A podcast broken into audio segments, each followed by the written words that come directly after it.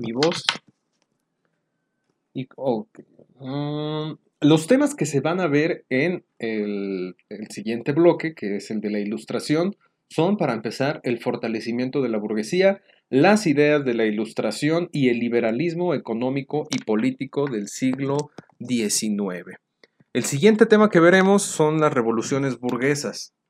Estas revoluciones burguesas, como su nombre nos lo dice, fueron impulsadas por una clase social que surgió a finales de la Edad Media. Eh, de hecho, vamos a comenzar. Quienes ya este, tomaron esta sesión recordarán que ah, yo siempre les digo, con que comprendan ciertas definiciones, ya tienen un pie dentro. O sea, ya este, puedes responder tú la mitad de los, de los, ¿cómo se llama? Reactivos de un examen si tienes una buena comprensión de lectura y si conoces algunos conceptos clave. Ya hablamos la semana pasada de algunos como son la política, la cultura, la economía, etc. Para la sesión de hoy necesitamos tener, manejar muy bien las definiciones de burguesía, capital y capitalismo. Comenzamos con el primero. A ver, ¿alguno de ustedes este, ha escuchado hablar de la burguesía? Es una clase con poder económico, así es. Y hoy en día no solamente tienen poder económico, también cuentan con poder político, es decir, están inmiscuidos en el gobierno.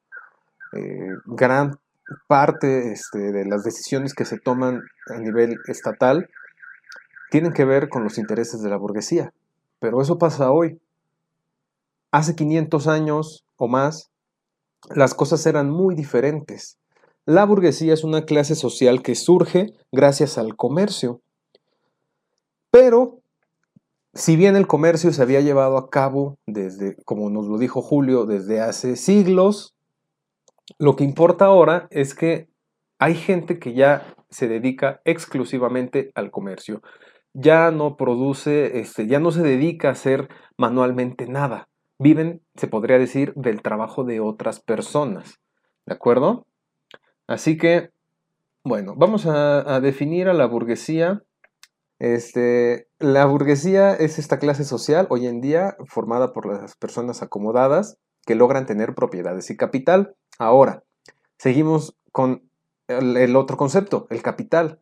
El capital, lo primero que nos dice aquí de esta definición es dinero, pero el dinero por sí mismo no es capital. Nosotros imaginemos que tenemos 20 pesitos, así en la mano. Ahí tenemos a nuestro buen Benito Juárez o a nuestros este, dos eh, soles calendarios mexicas. Y entonces podríamos decir que eso es este, capital. A ver, quiero escucharlos. Esos 20 pesos que tengo en mi mano, que es dinero, ¿es capital? ¿Qué opinan ustedes? ¿Quién dice que sí y quién dice que no? Sí, el, eh, quienes piensen que sí sea capital y quienes piensen que no están en lo correcto. Todo depende para qué utilicemos esos 20 pesos. Siempre pongo el ejemplo. Si hace calor y yo utilizo esos 20 pesos para ir por paletas a la paletería, tengo dos opciones.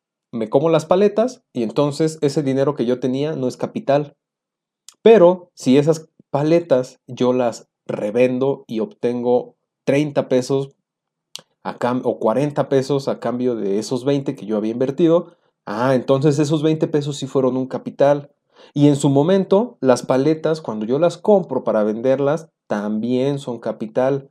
Es decir, no nos vamos a limitar a, que, a decir que el capital es únicamente el dinero que tenemos así en monedas o en las cuentas bancarias. Las propiedades son capital, una máquina es capital, todo lo que nos sirva para hacer dinero es capital. El mismo dinero es capital. Así que si tengo un trabajador, por eso se le llama pues, capital humano, ¿no? Porque ese trabajador, si es mi empleado, me, ayuda a que yo haga dinero. Así que dudas hasta aquí con la ah, definición del capital. encontramos ahí que nos dice también que incluso la influencia moral puede ser capital. Así es. Mi forma de actuar también puede ser, puede ser capital si me sirve para hacer dinero. Es más, vemos hoy en día a los, a los influencers que están en redes sociales, no sé, TikTok, Instagram, que ganan muchísimo dinero y en realidad no tienen una inversión en algo tangible, o sea, algo que se pueda agarrar, no tienen ninguna mercancía. ¿Qué, ¿De dónde sale el dinero que les pagan? Ah, pues de su influencia. Entonces, todo lo que nos sirva para hacer dinero va a ser considerado capital y precisamente de la definición de capital se desprende la de capitalismo, que es en donde hay un sistema económico y social basado en la propiedad privada de los medios de producción. Propiedad privada es un término que va a surgir en la etapa posterior a la Edad Media, en donde, en oposición al rey, que era el dueño del reino, surgen estos burgueses exigiendo que haya propiedad privada. Antes no existía este concepto de propiedad privada, todo era comunal, todos utilizaban, por así decirlo, el mismo baño, eh, todos cultivaban las mismas tierras y producían para el bien eh, común. Con el capitalismo se pide, se exige que haya propiedad privada, que tú seas dueño de un pedazo de tierra, de un medio de producción, o sea, que tengas ese derecho a que te pertenezcan las cosas. Entonces, en el capitalismo lo que domina es esto, que haya propiedad privada, que cada quien tenga lo que se ha ganado. Y entonces, esto va a definir en gran parte cómo se va a moldear a la sociedad en, el capitalismo. Antes, eh, los aristócratas tenían una posición privilegiada por su nacimiento. Y con la aparición de las revoluciones burguesas, esto se termina y entra de lleno un sistema capitalista en donde la pirámide social también va a estar dividida, va a haber gente que va a tener más privilegios y otra que no tanto, pero esto va a depender ya no de, su sangre, sino de cuánto poseen, cuánta, ah, cuánto capital tienen. Y eso sigue funcionando hasta nuestros días. Por eso les decía yo que, bueno, la historia como tal no, no es algo que ya pasó hace cientos de años y ya acabó y ya estamos en otra cosa nueva. No, vemos aquí nosotros que ese modelo económico que se implanta eh, con, el, con el capitalismo funciona hasta nuestros días. Es el que rige, o, obviamente que con formas muy diferentes, pero sigue presente. Pues bueno, ilustración igual a usar la razón.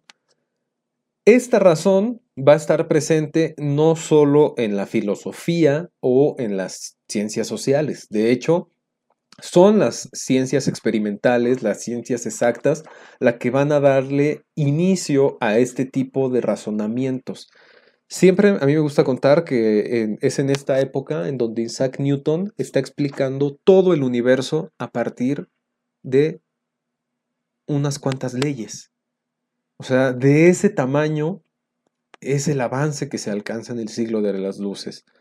Después de más de mil años de pensar que todo lo explicaba Dios y que teníamos que creer de manera ciega, llegan unos científicos, así como diría este niño predicador, para quien haya visto el video, muy, muy cómico y gracioso, ¿no? Estos hombrecitos de ciencia, y oh sorpresa, le dan forma al mundo creando leyes físicas y entonces esas leyes, aunque sean debatibles hoy en día, es un debate del cual no estoy al tanto porque pues obviamente no es mi especialidad, pero sé que están en sé que están este, discutiéndose hasta este momento, pues bueno, pero siguen enseñándose en las escuelas. Es un paradigma que sigue presente. Yo ya tiene mucho que no las veo, ¿no? Sé que ahí hay algunas leyes, me acuerdo de la ley de impenetrabilidad y creo que este sería el único nombre exacto que recuerdo en este momento. Pero bueno, a partir de este desarrollo de las ciencias, las artes y la cultura, se comienza a creer que el ser humano está en una, en una vertiente progresiva. Estamos caminando hacia el progreso, cada vez estamos mejor y eh, pues obviamente que el presente siempre es lo más importante cuando, cuando una sociedad es progresiva. Así que bueno, otro de los puntos es que se consideró a la educación del pueblo como el instrumento para alcanzar este, el progreso. Y podemos ver ahí a nuestro buen amigo Juan Jacobo Rousseau que nos dice, la educación es muy importante porque tiene la virtud de formar hombres y a través de ello podemos hacerlos generosos y felices o malvados. Así que eh, se, se comienza a expandir la idea de una educación popular educación popular, educación para el pueblo, educación para los que no la han tenido. ¿Cómo vamos a querer tener una nación progresiva si no educamos, si no le enseñamos a la gente esa diferencia entre lo bueno y lo malo? Y también en esta época hay una demanda de participación de la burguesía en el gobierno. Para, para poder este, darle forma al pensamiento de la ilustración, vamos a ver algunos autores. Esta es una parte que tal vez sea un poco árida, les recomiendo que se mojen la cara, tomen agua para que se, le, se oxigenen las ideas. Em, y comenzamos con Thomas Hobbes, quien es un filósofo inglés, pero el cual no es parte de la ilustración. Él escribe antes de la ilustración, él está hablando desde principios del siglo XVII con su libro El Leviatán. Entonces ahí en su pantalla pueden ver la portada de este libro que está bien bonita esa portada. Me gusta a mí muchísimo. Y a ver, cuéntame alguien aquí, este, ¿quién es, qué, qué es un Leviatán? ¿Qué es el Leviatán? A ver. Cultura general. Si estuviéramos jugando maratón, aquí sería pregunta de cultura general. ¿Qué es el Leviatán? Nada nada es más fuerte que Leviatán, de acuerdo con este, la mitología bíblica. Nadie le gana al Leviatán.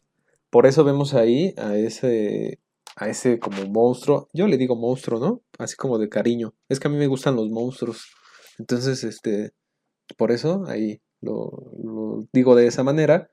Y entonces, Thomas Hobbes titula su libro El Leviatán porque dice, hasta este momento los hombres son han demostrado que son malos por naturaleza. El hombre es malvado, es terrible, es una basura y siempre está buscando la manera de sacar provecho del otro y ha dominado la ley del más fuerte. Siempre hay una dominación, siempre hay un deseo de poder y mientras no haya un leviatán que ponga orden, que, que castigue, que tenga que sea el más fuerte de todos, no va a haber paz.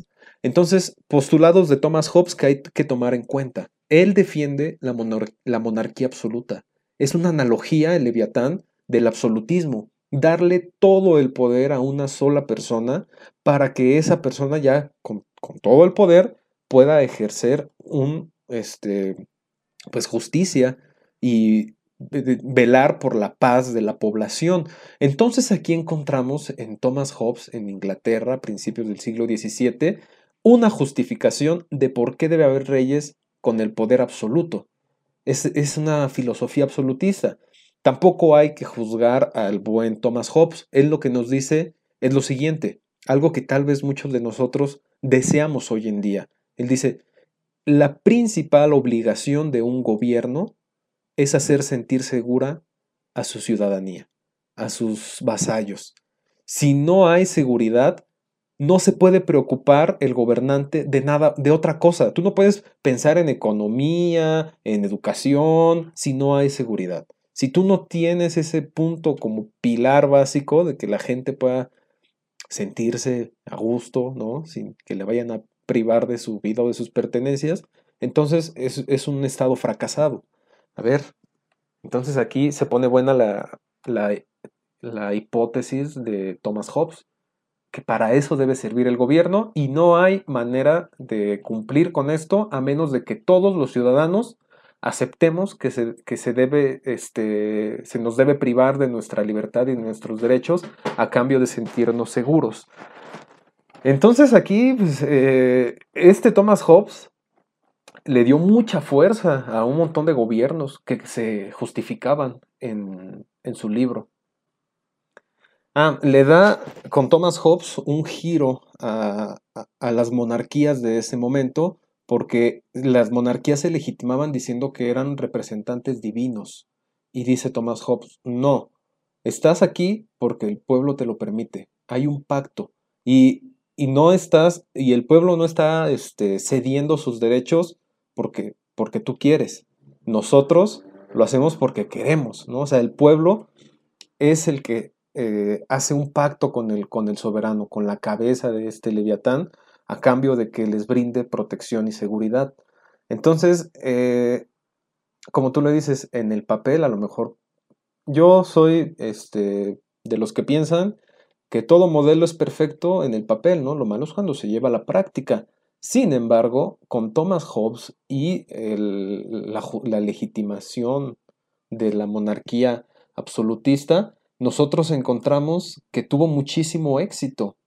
Realmente podemos ver que durante eh, eh, esta época, entre el siglo XVI y XVII, las monarquías absolutistas eh, se consolidaron en el poder en gran parte por tener esta visión de ser como papás. Eran el papá de su pueblo y la gente era preparada para gobernar desde niños. Entonces, pues bueno, con sus claroscuros, pero de una u otra manera las monarquías absolutistas estuvieron, podríamos decirlo, de moda durante esa época. ¿Y qué va a pasar después? Pues bueno, va a aparecer un señor de nombre John Locke. Ahí podemos ver su, su carita de inglés. A mí se me figura mucho el guitarrista de Queen, y bueno, este señor es el iniciador del liberalismo en materia política, porque ya veremos que hay un liberalismo político y un liberalismo económico. Obviamente van de la mano, pero para poder estudiarlos mejor y de manera más clara, hay que dividirlo en el liberalismo político y el liberalismo económico. El liberalismo pues viene de la palabra libertad, obviamente, pero ¿de qué libertad estamos hablando? Pues bueno, de acuerdo con este, eh, John Locke, el pueblo no debe de ceder sus derechos al gobierno, sino que el gobierno debe tener como principal objetivo resguardar los derechos y las libertades de los individuos. Entonces, esto sigue siendo muy abstracto. Vamos a irlos aterrizando.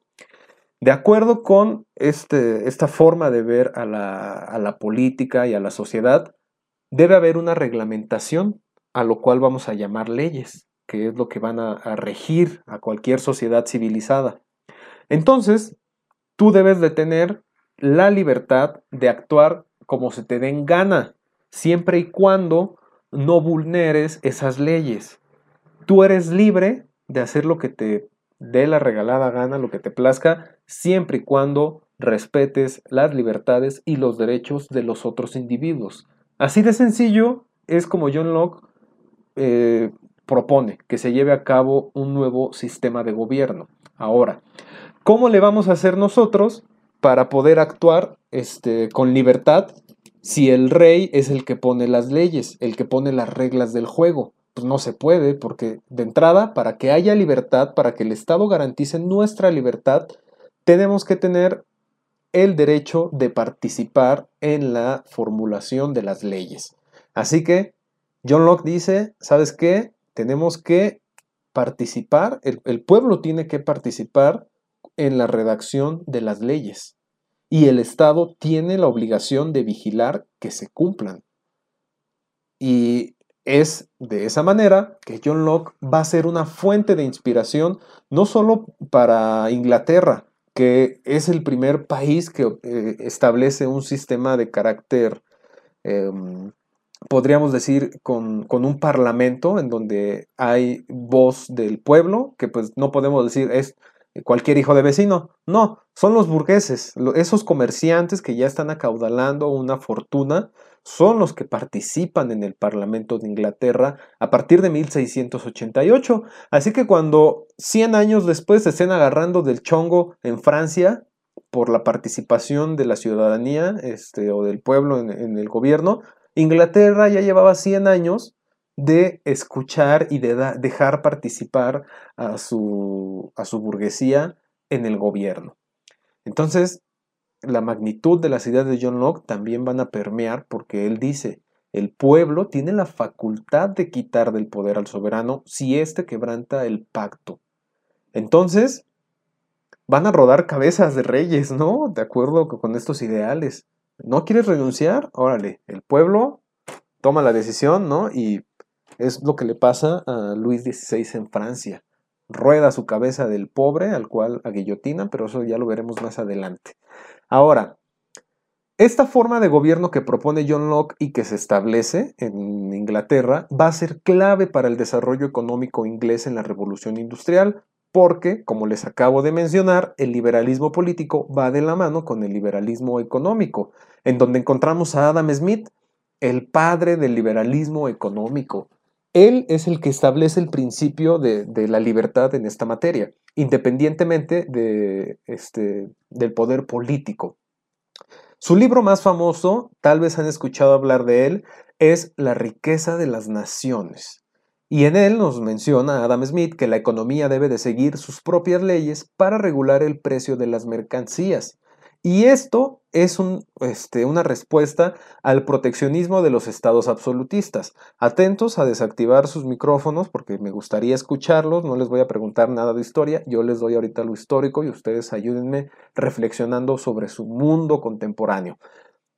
En esa época, en el que estoy hablando a finales del siglo XVIII, principios del siglo XIX, los gobiernos a veces eran más pobres que la burguesía porque los burgueses se dedicaban a hacer comercio y en el comercio está el dinero y entonces ellos sabían cómo hacer dinero.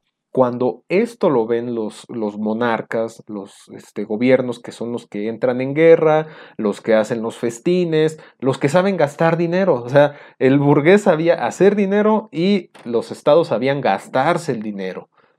Y lo que comienzan a hacer es a meter las manos en la economía. ¿De qué manera?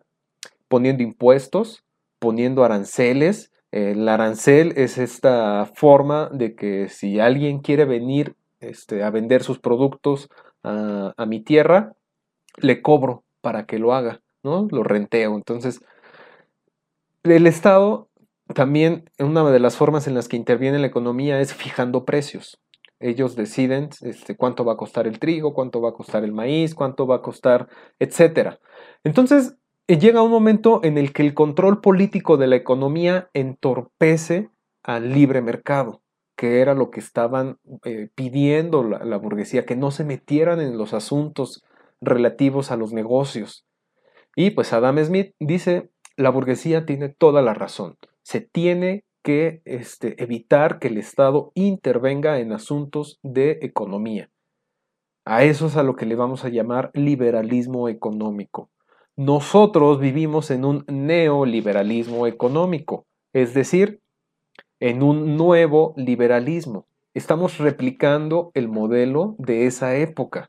¿Cuál es la diferencia? Muy sencillo, que el liberalismo económico del siglo XIX conformaba estados-nación, o sea, daba una identidad, había una unidad, por llamarlo de alguna manera. El neoliberalismo se trata de eh, borrar todos los rastros que haya de nacionalismo y hacer un mundo globalizado, ¿no? En donde haya una libertad sin ninguna restricción, en donde no haya, si se puede desaparecer a los estados, que se desaparezcan, que no haya fronteras, ¿no? Así que, bueno, ahora lo que yo voy. Eso es la parte como histórica, un poco teórica, pero ¿de qué leyes nos está hablando Adam Smith? Nosotros todos los días convivimos con las leyes de la economía que este señor analizó. A ver, ¿alguien conoce alguna ley de economía? ¿Quién fija el precio de las mercancías? Muy bien, la ley de la oferta y la demanda es una de las leyes que rigen nuestra vida cotidiana. Exacto. Sí, es lo que dice Adam Smith, tú tienes que dejar que se regule solito el mercado. A mayor demanda, los precios van a subir, ¿no? Y si hay este, poca demanda, los precios van a bajar.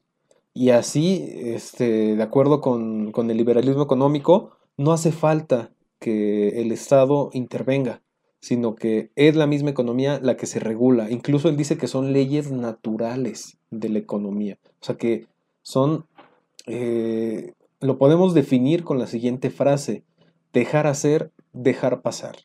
Dejar que de cualquier forma este, sean la misma sociedad eh, quienes manejen la, economía. Si no lo quieres este, comprar, pues, porque está muy caro, no lo compres. Y si nadie lo compra, el productor lo va a bajar de precio.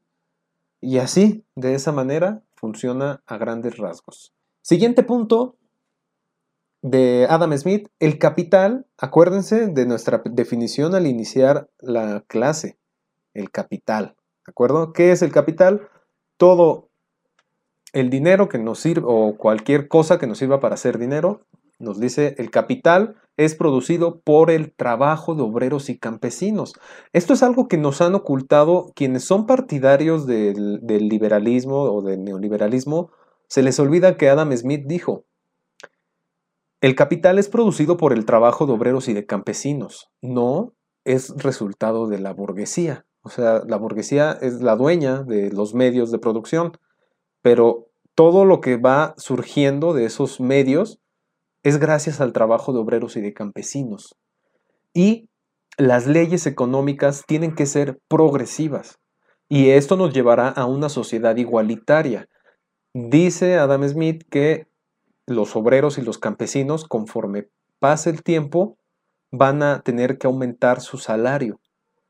Y cada vez lo van a ir aumentando más hasta que llegue el punto en el que se vayan a equilibrar el capital que tienen los obreros por su trabajo con el de los burgueses. Está proponiendo Adam Smith que lleguemos a un punto tan progresivo que no haya diferencia de clases por la cuestión económica.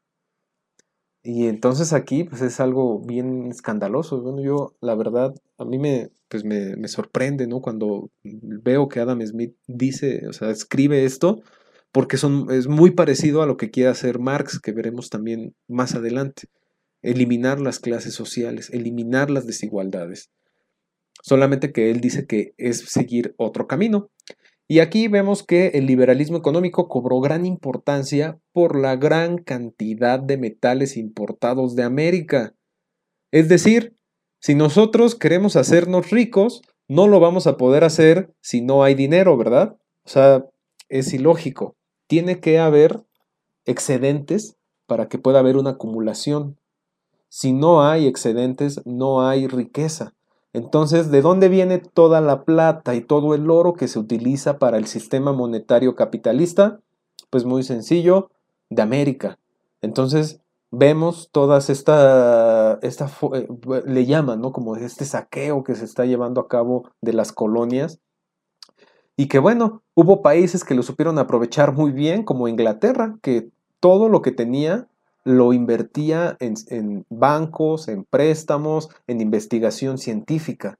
Mientras que en España, pues bueno, vamos a gastarnos todo el oro en la religión, ¿no? Eh, y vemos los resultados a, la larga, en donde España, pues lamentablemente para ellos, este, pues les ha ido muy mal económicamente. Ya Incluso hace unos cuantos años estuvieron en una crisis económica terrible. Y pues Inglaterra se da el lujo de salirse de la Unión Europea porque no necesita de los demás países para subsistir. Es un planteamiento muy interesante, porque sin duda alguna algo que diferencia la cultura española de la cultura inglesa y que yo me atrevo a decir, más que eh, españoles o ingleses, sería una cuestión religiosa los católicos, que obviamente los españoles se pasan de católicos, y los protestantes, que son los que llegan a las colonias de Norteamérica. Los protestantes tienen una cultura del trabajo eh, en el cual tú honras a Dios trabajando, mientras que los católicos trabajar es indigno, o sea, es preferible que te den una limosna a que trabajes, o sea, es una cultura como muy floja. Entonces, vamos a ver nosotros que todos los españoles que vienen a América traen esta idea de enriquecerse fácilmente a costa de los demás, Ya aquí hay, aquí hay riquezas, ya me hago rico llegando aquí por ser español y lo lograban, ¿no? La verdad era muy sencillo.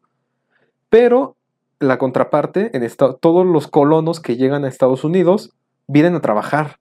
Ellos, o sea, todos los, los protestantes que están en las 13 colonias tienen esta mentalidad de trabajar dignifica y yo no vengo a, que me regalen nada. Hicieron productivas tierras que eran completamente estériles.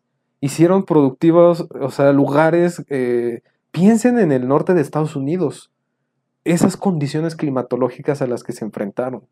Entonces vemos aquí una gran diferencia, este, en donde sí, efectivamente, Julio, le echaron como más ganitas, por así decirlo, los ingleses, Eh, ya vamos a ir cerrando, nos faltan los, los, tres principales pensadores de la ilustración y con eso terminamos el día de hoy. El siguiente es Montesquieu. Él es francés y el principal concepto que propone, con el que pasa la historia, es el de la división de poderes. Estamos hablando que hay una herencia de un poder absoluto en Europa, en la mayor parte, claro está, porque vemos que Inglaterra ya tenía un parlamento, pero eh, específicamente en Francia se caracteriza por tener un gobierno muy cerrado y que concentra todos los poderes. De hecho, Montesquieu escribe porque él está viendo, ¿verdad?, a este rey, a este llamado Rey Sol, que es Luis XIV, el cual tiene el famoso lema de El Estado soy yo. Entonces Montesquieu dice, a ver, un momento, vamos a establecer un sistema político que nos garantice las libertades a los individuos. Así que, para que se pueda realmente garantizar esto, hay que dividir el poder. No puede tener una sola persona todas las, este, las facultades. Así que hoy en día tenemos esa división de poderes que obviamente está en el papel, Mientras no haya una verdadera separación entre el poder legislativo, el ejecutivo y el judicial, siempre se van a correr riesgos de que se vulneren los derechos individuales. Así que vemos que con Montesquieu hay una división de poderes en donde, según se va a dar un equilibrio, va a haber esta como vigilancia de los tres poderes. Uno, un poder va a vigilar a los otros dos y así de manera este, recíproca y así va a haber esta forma, esta garantía de que haya libertad. Otra vez, se los repito, pues en el papel suena bien bonito, pero pues lamentablemente no, no siempre sucede de esa manera. Y vemos que los ciudadanos, como ya se los había dicho, deben de tener el derecho de hacer lo que las leyes les permiten. Pasamos a Voltaire, que es un personaje francés sumamente divertido. A mí me cae muy bien Voltaire, me gusta leerlo porque me da risa y siempre lo puedes aplicar a la actualidad.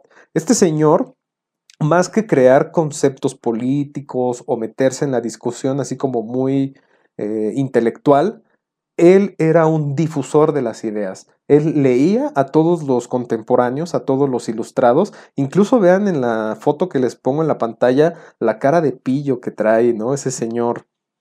Ese, este, Voltaire, pues es defensor de la tolerancia en la vida política y religiosa. Y es uno de los principales críticos de la aristocracia. Esa gente, esos nobles que no trabajan y que viven una este, vida de excesos, los conoce Voltaire, porque también déjenme decirle que los filósofos no eran campesinos, ni eran tampoco, este, eh, andaban ahí tallando, no eran leñadores, no vendían huevo, no, ellos también forman parte de la aristocracia de la que critican. Y entonces Voltaire les hace burla, se mofa de ellos y escribe obras de teatro es por medio del teatro con el, instrumento que Voltaire utiliza para difundir sus ideas. El pueblo sabe perfectamente el mensaje que está dando Voltaire. Y entonces estamos hablando de una Francia justo antes de que estalle la revolución. Así que el pueblo que participa ya tiene una conciencia política.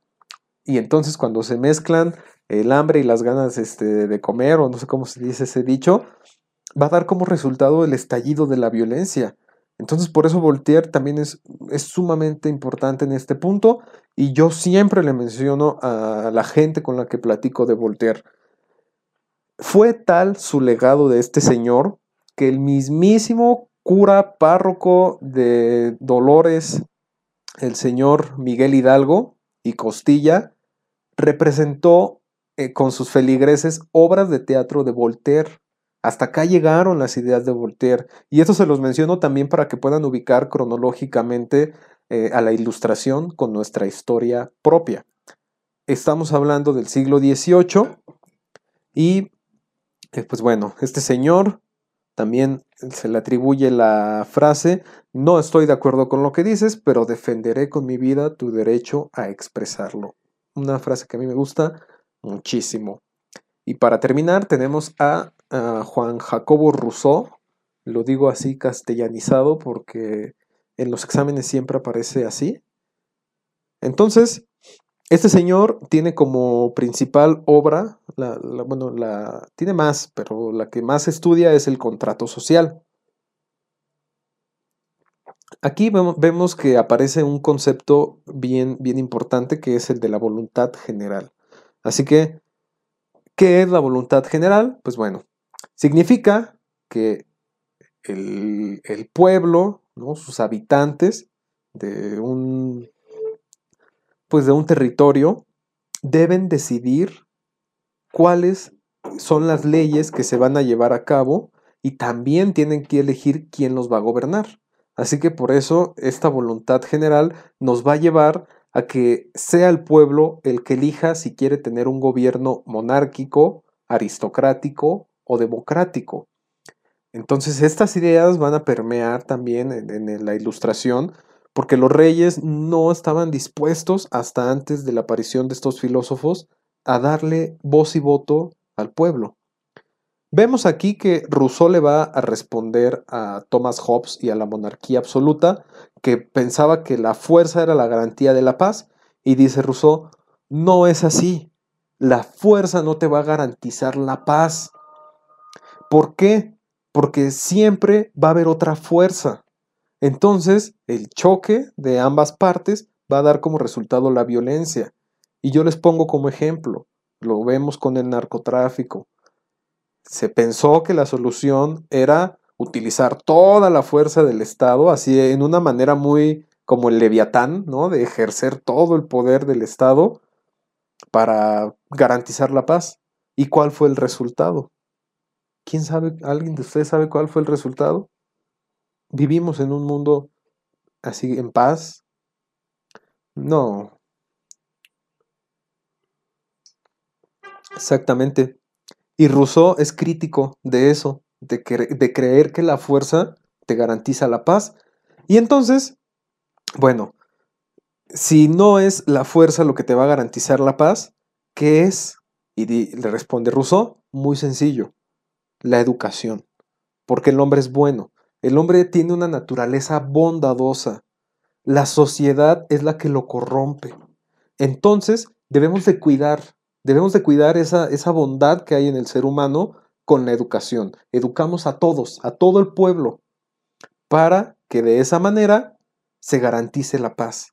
Que tengan eh, la capacidad de tomar elecciones conscientes y pensando en los otros individuos y respetando sus derechos. No solamente, o sea, no, solamente exigir, ¿verdad?, que, que se respeten los tuyos, sino conocer que los demás también tienen derechos y respetarlos.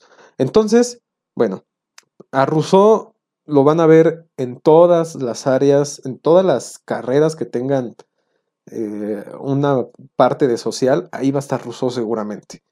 Vemos también que con él se eh, habla de que debe de haber un contrato eh, de hecho, el libro del contrato social es, como ustedes sabrán, un contrato es algo que queda por escrito. Entonces, si nosotros nos casamos, estamos haciendo un contrato, que es a los ojos de la ley, ¿verdad? Vamos a llevar a cabo una unión y entonces tenemos que firmar. Y obviamente que todos los, o sea, ese es uno, nada más. Cualquier contrato, un contrato laboral, un contrato de lo que sea, va a estar por escrito. Y entonces Rousseau dice, bueno, para el gobierno también tiene que haber un contrato. Este contrato son las leyes y se debe de, conciliar entre el, gobernante y los gobernados. Tiene que, tienen que haber reglas claras y se tienen que respetar. Así que si no se deja por escrito con, una, con, con leyes, no hay un gobierno legítimo. A lo que nos está diciendo, lo que nos está diciendo Rousseau es, se tienen que crear constituciones, se tienen que crear estos libros que a lo mejor le van a dar dolores de cabeza en el futuro a los estudiantes, pero son importantes porque es la forma en la que tú te puedes defender ante las autoridades, ¿no? Y bueno, vemos aquí que este, pues Rousseau da los primeros esbozos de un gobierno democrático al, al afirmar que, pues bueno, Es la voluntad de todos los particulares los que deciden cómo se van, cómo quieren que los gobiernen. Bueno, todas las ideas de la ilustración van a publicarse en algo llamado la enciclopedia, que es la mamá de la Wikipedia. Es ese proyecto que surge con el objetivo de así se tiene que recopilar toda, toda la, todo el conocimiento que se está formulando en esa época para poder dejar de creerle a la Biblia. Entonces, se tiene que crear un nuevo libro, piensan los ilustrados, que recopile todos los conocimientos y así eh, estar en una época, ¿verdad?, más avanzada. Es impulsada por Diderot, así es su apellido, el cual trató de compilar todo el conocimiento. Vemos que la Wikipedia pues está, yo creo que cumpliendo el sueño de Diderot. Y vemos que pues tuvo recursos limitados y a pesar de, todo eso, o sea, de la persecución y de no tener el suficiente dinero, sí se llegaron a, difundir 28 volúmenes. Y es un buen precedente para ver estos intentos de personas que tenían ese ideal de educar a todo mundo. Ya para concluir, dejo por este, de manera resumida cómo encontramos a la ilustración en la política. Acuérdense, hay que tener bien clara la diferencia entre política, economía, etc. Encontramos que hay una oposición a la tradición absolutista. También tenemos que se cuestionó la legitimidad del soberano, así como las estructuras políticas. Encontramos una exigencia para que se respeten las libertades y derechos naturales del ser humano y que también los burgueses, bien abusados, cuando leen a, los ilustrados, están completamente de acuerdo, porque los ilustrados son la puerta, o sea, esa filosofía que se está creando con la ilustración es la puerta de entrada de la burguesía hacia el gobierno, que es lo que han estado buscando ya durante varios años. Vemos que con eh, la ilustración también florece el despotismo ilustrado en las cortes europeas y que hay una modernización de los regímenes. Quiero este, decirles que eh, esta cuestión del despotismo ilustrado he visto que se les dificulta bastante a, los estudiantes. Eh, ¿Por qué? Veámoslo. Este despotismo ilustrado es una respuesta de diversos monarcas absolutistas. Vamos a tratar de aterrizarlo de una manera bien clara y bien sencilla. Yo soy el rey, tengo todo el poder y estoy bien a gusto teniendo el control de todos los asuntos de la vida de una sociedad. Y comienza a haber exigencias, comienzan a haber reclamos y entonces me están pidiendo ayudarme a decidir y a también ponerme frenos. Un rey inteligente lo que hace es escuchar a su pueblo. Eso es lo que hicieron muchos eh, monarcas y de ahí surge el despotismo ilustrado. Veámoslo como una negociación. Se llama ilustrado precisamente porque adopta ideas de la ilustración, pero es un despotismo porque finalmente son monarcas que no están dispuestos a dejar el poder. Son gente que se transforma para continuar gobernando. Es como el PRI, pues, básicamente, ¿no? Que ese nuevo PRI con el que llega Enrique Peña Nieto. Es esta idea de modernizar y de, pintarte, aparecer con un nuevo rostro, dejando atrás, ¿no? Diciendo, no, yo soy diferente a, la, tradición absolutista que, que había caracterizado a mi familia. Entonces, ese despotismo ilustrado es una forma moderna de la monarquía. Se trata de gobernar para el pueblo, pero sin el pueblo. Encontramos en esta forma, en este modelo político, que hay una permanencia del poder absoluto de los reyes. Los reyes, les decía, no están dispuestos a dejar el poder. Ellos no se van a separar del trono y no van a, repartir la, soberanía. No, no, no. Ellos la van a concentrar. Pero dicen, ya entendí, ya aprendí mi lección, así que me voy a ocupar de que mi pueblo sea feliz. Y realmente encontramos reformas que son bastante progresivas para su época, en todas las materias, económicas, políticas, culturales. De hecho, es en, la, en este despotismo ilustrado cuando se abren más universidades, museos, colegios, se le da una gran importancia a la educación y los reyes dicen, ok, lo importante es educar al pueblo, ahí están. Y le invierten un chorro de dinero a la formación de escuelas. Se crean escuelas de primeras letras y por la parte económica modernizan también el sistema y dicen, ok, ¿quieres este, tener más, más derechos como, como ciudadano? No, pues que sí. También tienes que tener obligaciones. Así que también le vas a caer con los impuestos. Entonces, se abren algunas ventanas de la economía, se, se, permite que haya comercio, pero el Estado lo va a vigilar y va a estar encima de la burguesía cobrando, cobrando por, por las actividades comerciales.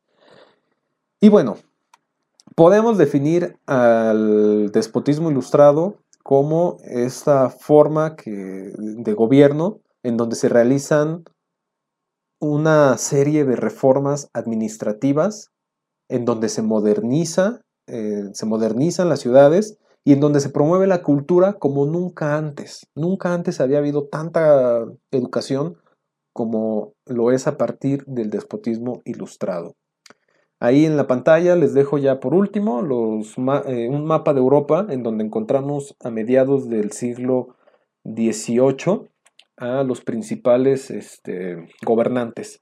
Vemos que en color rosa tenemos las monarquías absolutas, en color anaranjado a las monarquías limitadas.